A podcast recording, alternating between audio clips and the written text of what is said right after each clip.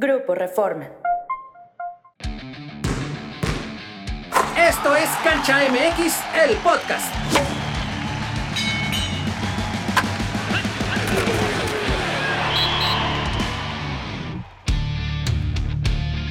Amigos de Grupo Reforma, bienvenidos a Cancha MX, el podcast. En esta ocasión vamos a hablar de lo que se le viene en este verano a la selección mexicana.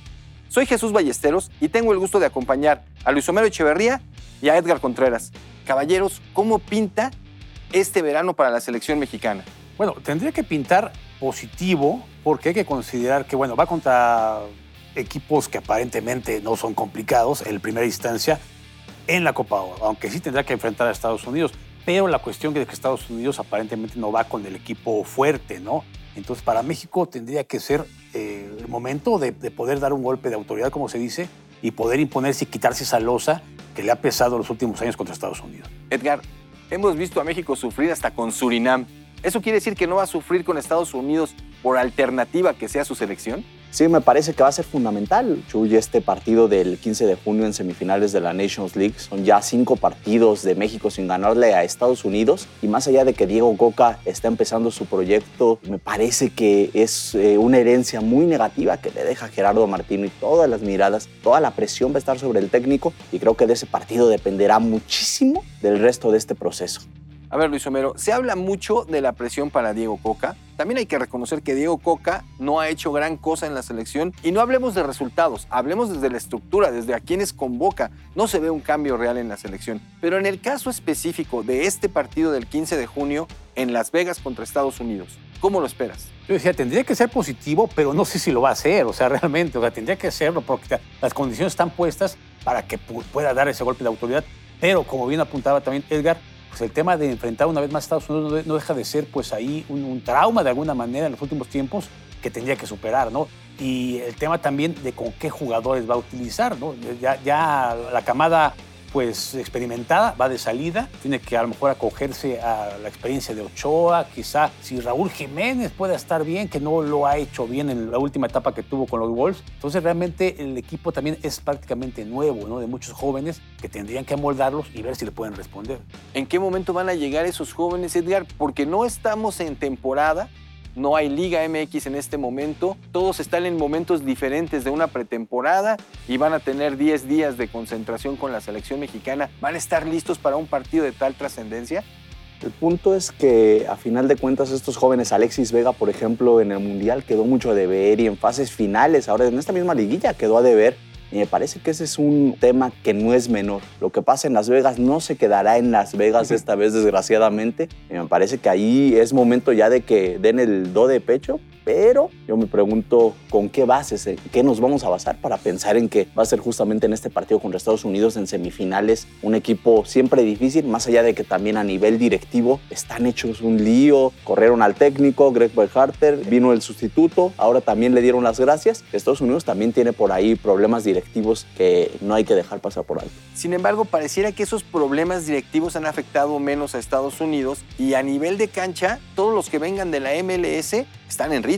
Aparte porque Estados Unidos como que funciona ya con un sistema, ¿no? Más allá de quién sea el director técnico, como que tienen ya un esquema muy predeterminado y se van amoldando jugadores nuevos que van llegando, que van seleccionando, se van acomodando a ese sistema, como que ya está muy hecho. En México sí se depende mucho del nombre de quién sea la persona que va a dirigir, de si llama jugadores que conoció en su equipo que dirigió, de si algún directivo le impone o tal o, o tal o cual jugador a algún equipo. Como que en México todavía hay esa maraña de que se meten promotores, en fin, y en Estados Unidos está muy esquematizado todo. Entonces, me parece que no va por el tema de que sea un técnico u otro en Estados Unidos, será la misma fuerza de ese equipo. ¿no?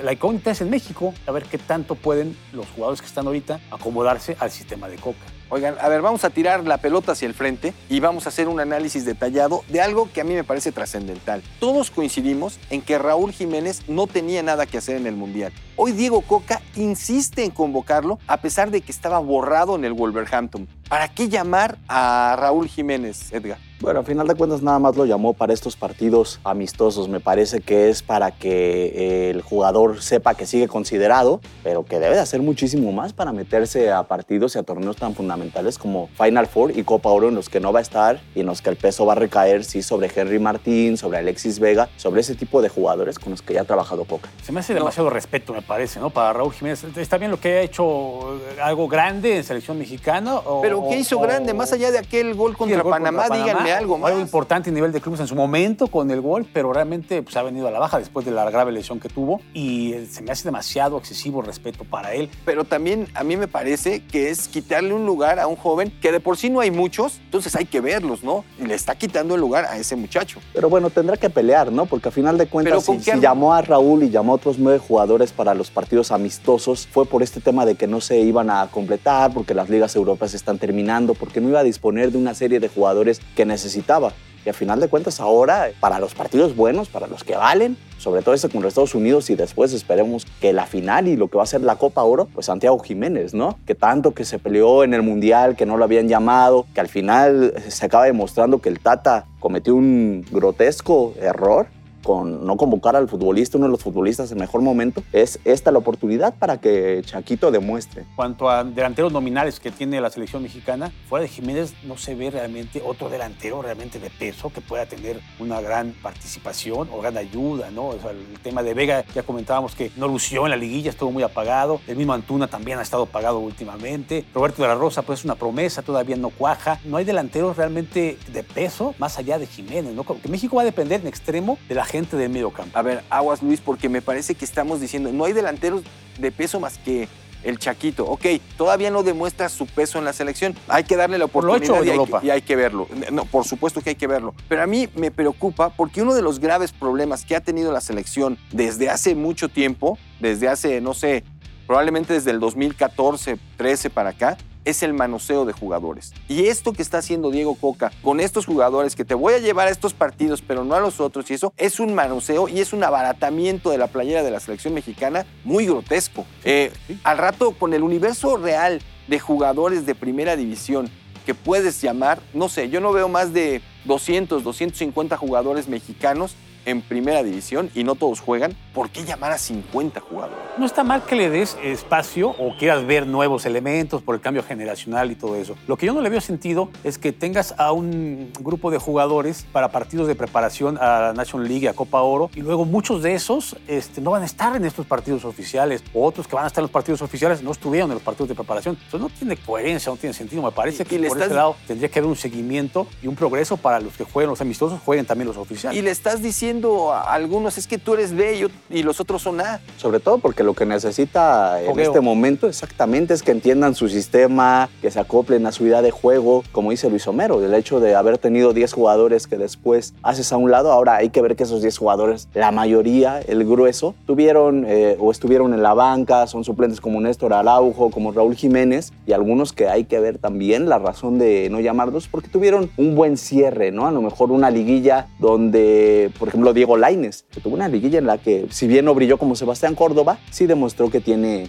tiene, pero, tiene talento. Pero es volver a lo mismo, es un manoseo de jugadores. O sea, denme argumentos para llamar a Raúl Jiménez denme argumentos para llamar a Néstor Araujo. Dos o tres partidos buenos no deberían devastar. Pues los llamó porque no se completaban, simple y sencillamente está mal, está mal usa planeado. Eso, o sea, usa eso. Los, los, que, los que usan los amistosos, pues llévalos también Manténlos, a, a un proceso. a la Copa Oro, que vaya todo un proceso, vaya creciendo. Apuéstale como Estados Unidos, que de alguna manera está apostando a una, nueva camada, entonces hazle lo mismo. O sea, prueba nuevos jugadores, vete con ellos y empieza a progresar. Tú tienes tres años para que cuajen y puedan llegar en buenas condiciones al mundo. Incluso eso hasta podría presionar menos a Coca. Estoy apostando por los chavos, no esperen lo mejor. La gente que está tan harta ¿no? de estos manejos directivos, que vimos como en marzo pasado abuchó a Raúl Jiménez, a Guillermo Ochoa, a jugadores consolidados. Y si bien era un mensaje quizá más hacia el directivo, también hacia el jugador, hace que no hay una renovación de la selección mexicana. Es decir, me parece que a lo mejor la gente hubiera quedado más tranquila la afición si México quedaba eliminado del Mundial de Qatar, pero con chavos también, ¿no? Diciendo, bueno, es, hay un proyecto de aquí a 2026 hay un al futuro. quedar hay Hoy un no lo futuro ves. que quedar eliminado con los de siempre, ¿no?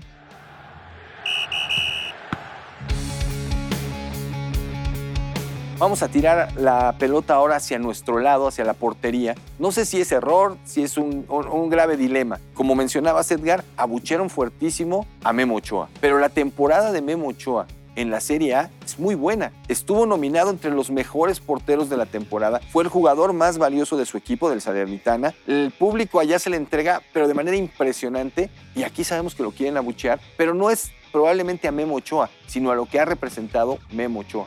Sí, por supuesto, y me parece que totalmente injusto. Se han escuchado muchísimas voces. O sea, en el Mundial, recordemos en el partido contra Polonia, era héroe nacional, pululaban los videos, de incluso los niños en las escuelas, y de repente llega aquí a marzo con un gol en el que no tenía nada que hacer contra Jamaica. De verdad no tenía nada que hacer, ni el mejor portero del mundo, ni Thibaut Courtois lo para, y a final de cuentas este, la gente carga contra él, ¿no? Me parece que ese también va a ser un tema, porque si bien México suele ser local en Estados Unidos, suele ser un equipo muy apoyado, hay que ver de repente que la gente no se desespere, está muy frustrada, hay muy poca tolerancia, muy poca tolerancia, y me parece que por ahí Estados Unidos mete un gol y puede jugar con eso. No, y cuidado, porque ahora Estados Unidos ya también tiene su afición.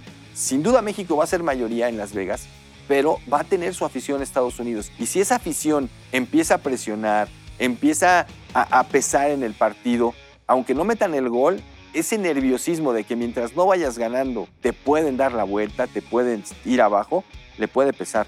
Ahora, Luis Homero, lo peor es que hoy en día eh, todo el mundo quiere criticar a Memo Ochoa. Coincido con Edgar, no hay fundamentos para criticarlo, pero tampoco hay quien le haga competencia de manera sólida. Exactamente, no es la paradoja, ¿no? Lo que, lo que comentábamos, que a lo mejor eh, en otras líneas el cambio generacional es esperado o, o tendría que a lo mejor ya buscarse, pero en el caso de la portería me parece que en este momento no hay otro mejor portero mexicano que Memo Ochoa, ¿eh? O sea, tendría que jugar, yo jugaría con Memo Ochoa, tanto la Liga de Naciones como la Copa Oro, porque es el guardameta más sólido que hay al momento. Se habló mucho de este tema de Acevedo, que por qué no lo llamaban Acevedo al Mundial y todo eso. El semestre de Acevedo ha sido muy malo, se dio como 3, 4 goleadas en lo que fue el torneo Y regular. errores de él, ¿no? Errores también graves. Es más, se vio mejor la HUD cuando entró de cambio, cuando lo cubrió que se lesionó. Se vio mucho mejor que Acevedo, me parece. Entonces, no hay elementos. Quizá me atrevería a decir un poco malagón, pero quizás de momento también que tuvo un buen cierre. eh, estuvo Claro, ahí. pero, Pero o sea, no es eh, todavía con ese, con ese peso que debe tener el portero. Exactamente, y, y digo, si vamos a hablar de ahí,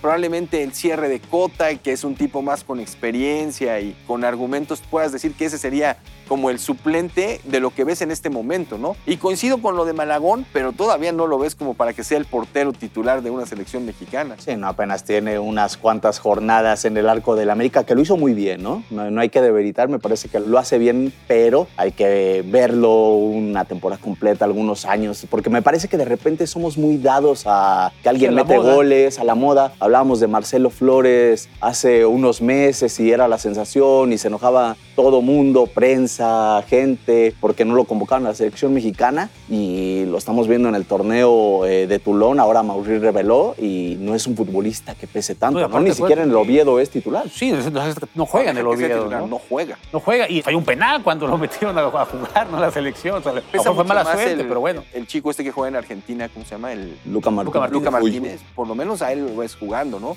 Y lo ves físicamente mucho más potente. Ese muchacho a mí me parece que deberían de haberlo llevado a esto, conoce al grupo, siente lo que es vivir un torneo de este tipo, aunque no juegues, pero el aprendizaje hubiera sido mucho mejor. Y no caer sobre todo en eso, ¿no? Insisto, en el tema de la moda, en el tema de repente de llevar, me parece que la selección a veces se ha perdido un poco ese asunto de que sea algo eh, meritorio, de que sea el mejor futbolista, el que, vi- el que está en Que mejor sea momento. consistente, ¿no? Exactamente, el que sea Sí, consistente. porque luego nada más dos, tres partidos buenos, porque incluso habría que esperar, más allá de que hicieron buena liguilla, tanto Córdoba como Laines, habría que esperar también ya la mera hora cómo responde. Y lo que pesa la playera verde por demeritada que esté, porque cuando ya te paras ahí, muchos no les ha salido, o sea, muchos brillaron en clubes y no son. Hay incongruencias, pero antes de pasar a esas incongruencias, ¿qué les parece si conocemos lo que opina Hugo Sánchez, el pentapichichi, sobre el futuro de Diego Coca?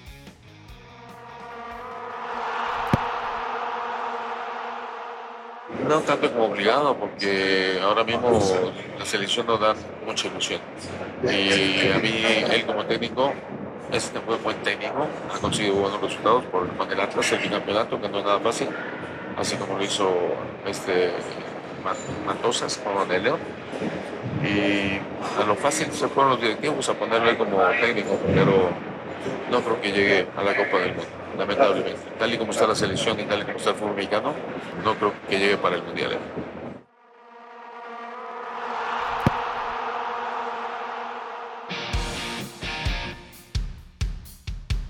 Hugo Sánchez, como fiel a su estilo, es matón con el futuro que según él espera Diego Coca, pero a mí me parece que no está lejos de la realidad. Sí creo que Diego Coca fue una opción que no aparecía en las primeras instancias cuando había que nombrar al técnico de la selección mexicana, que fue Express, su presentación, su postura, no vimos así como que una planeación muy grande hacia él y lo que está haciendo es repetir, al parecer, los mismos errores de Martín. Entonces, ¿cómo ven esto? Porque a mí, por ejemplo, la incongruencia de no llevar al Pocho a estos torneos me parece grave. Sí, el, que también me parece que Pocho Guzmán en el momento importante en la liguilla tampoco pesó. O sea, es otro jugador que durante el torneo regular, bueno, cualquiera te mete goles. Henry Martín la rompió con el América y en la liguilla no pesó. Me parece que también por ahí A tenemos ver, pero, que poner el asterisco. problema ahí, Edgar, sería quién es mejor que el Pocho hoy. Yo coincido, pero si no les das la oportunidad Y- al que y- lo está haciendo bien, ¿cómo justificas al que estás llevando? Pero ahí hay no otro bien? problema. Me parece también que estamos esperando una selección mexicana que gane, que arrase. Y no sé si esta vez haya 23 jugadores de verdad con la suficiente calidad. A lo mejor sí técnica, pero ya lo decías tú, eh.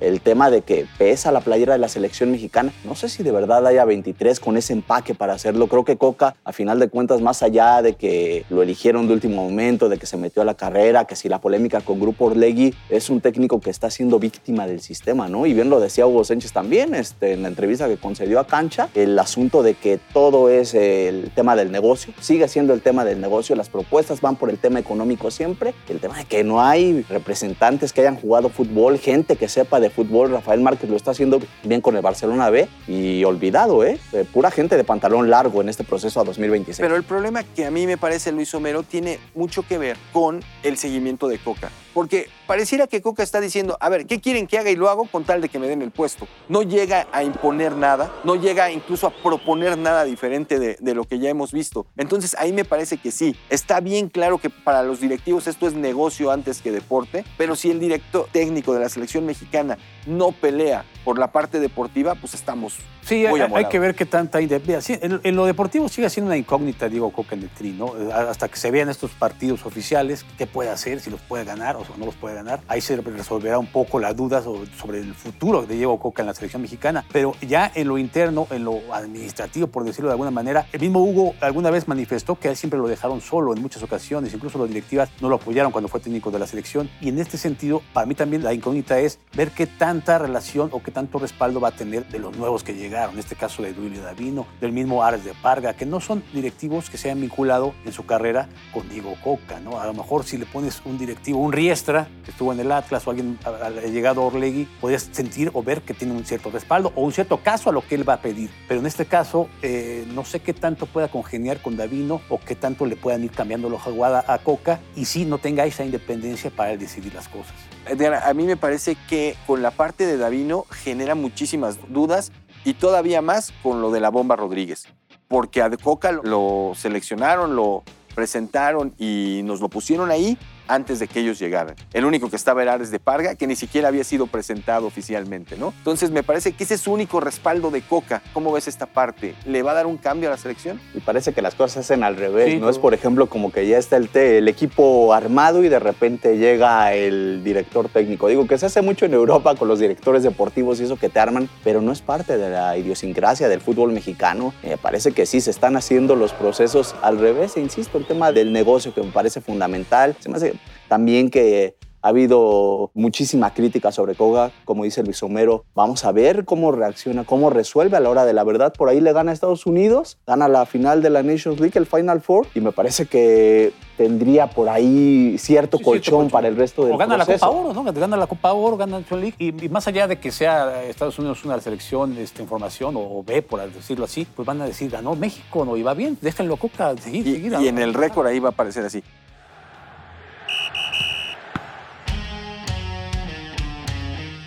Antes de despedirnos, señores, vamos a comprometernos. Luis Homero, ¿cómo le va a México en estos dos torneos? Em- empecemos por la Nation League. No, lo veo complicado, la verdad. Yo creo que también, como Estados Unidos y México también va, va a estar en formación, sobre todo por el proceso de Coca, lo veo muy difícil. La verdad no creo que gane la National League ni la Copa Oro tampoco. ¿Y el futuro de Coca? Pues ahí saber, o sea, depende. No, no, no, a ver, qué- comprométete. no, es que va a ver qué apoyo tenga por parte de la. De la Pero estás diciendo que pierde los dos torneos. Yo creo que va a perder los dos torneos, sí. ¿Y entonces él se queda? Va a ser, depende cómo los, los directivos, qué tanto lo respalden o no, sobre los dueños de los equipos, qué tanta influencia tenga la gente que lo puso para poderlo mantener ahí. O sea, Si pierde los dos torneos, como dice. yo creo que si pierde los torneos, debería de irse. Edgar, ¿cómo le va a ir a México?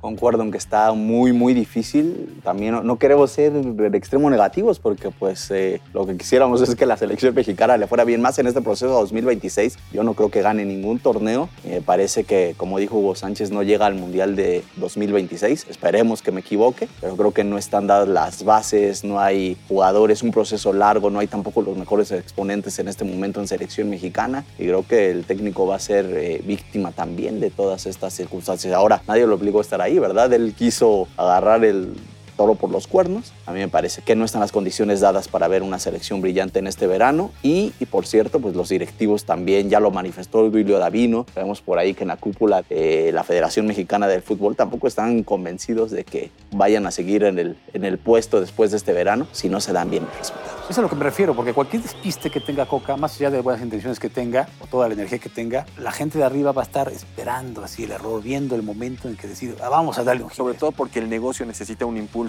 y a veces ese cambio genera expectativas, genera ilusiones y puede darse. A mí no me preguntaron, pero también coincido, no va a ganar México ninguno de los dos torneos y me parece que vamos a vivir otro verano decepcionante.